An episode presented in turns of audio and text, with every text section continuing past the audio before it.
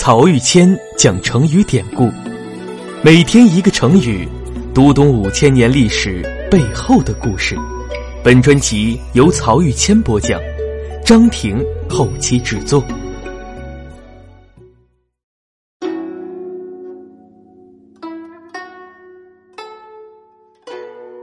这一讲我们分享的成语是举足轻重。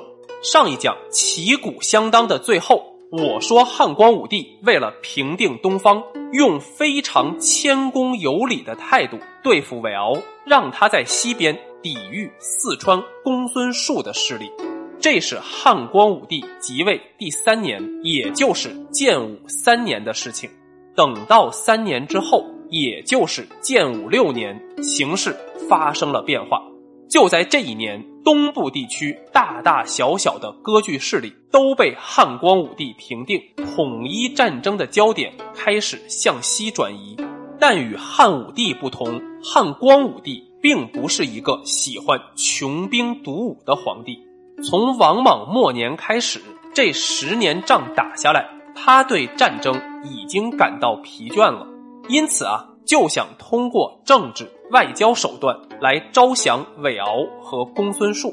这时，韦敖和东汉朝廷的关系也由曾经的亲密合作一变而为貌合神离了。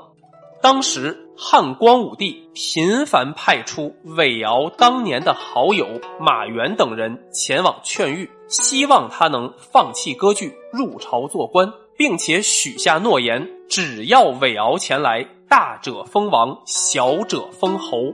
但韦敖并不想放弃独立地位，觉得汉光武帝拿自己没有办法，准备一旦双方翻脸，就举兵东向，占据关中地区，然后据守函谷关天险，与东汉朝廷长期为敌。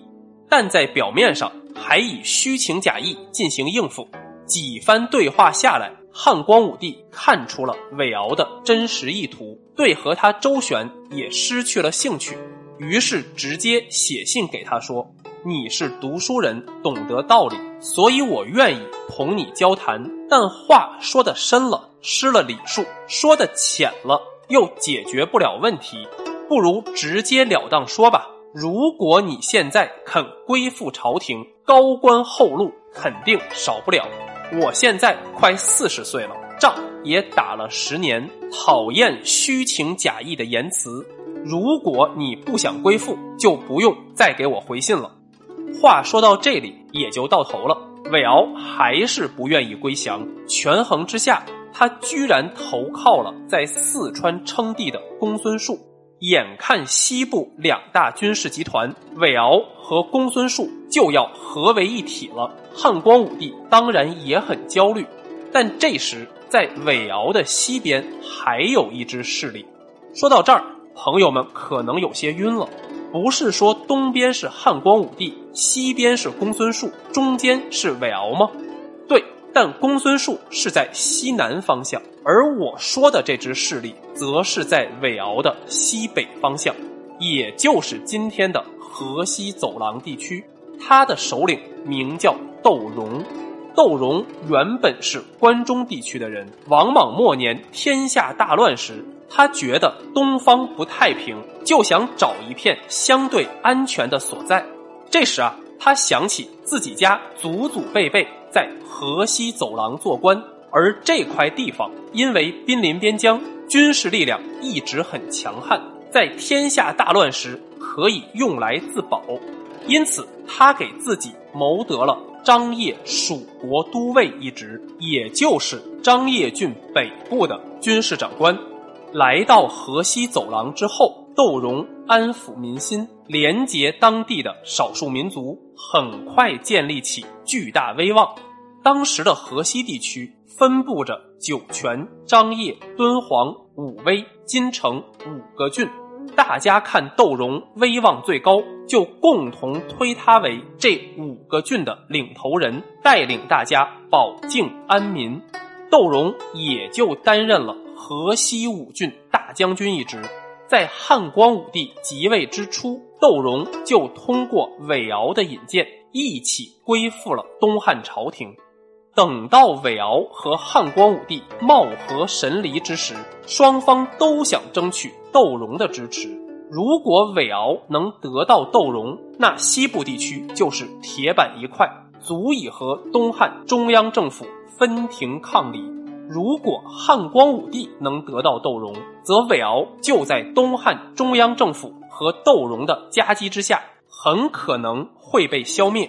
这时，汉光武帝给窦融写信，对他说：“窦将军，你镇守河西五郡，士马精良，仓储厚实，百姓殷富，对外能够打击外患，对内能够安定百姓，可以说是威名遍于天下。”现在四川有公孙述，天水有韦敖将军，在这样的纷争之势，天下的权重就在将军你了。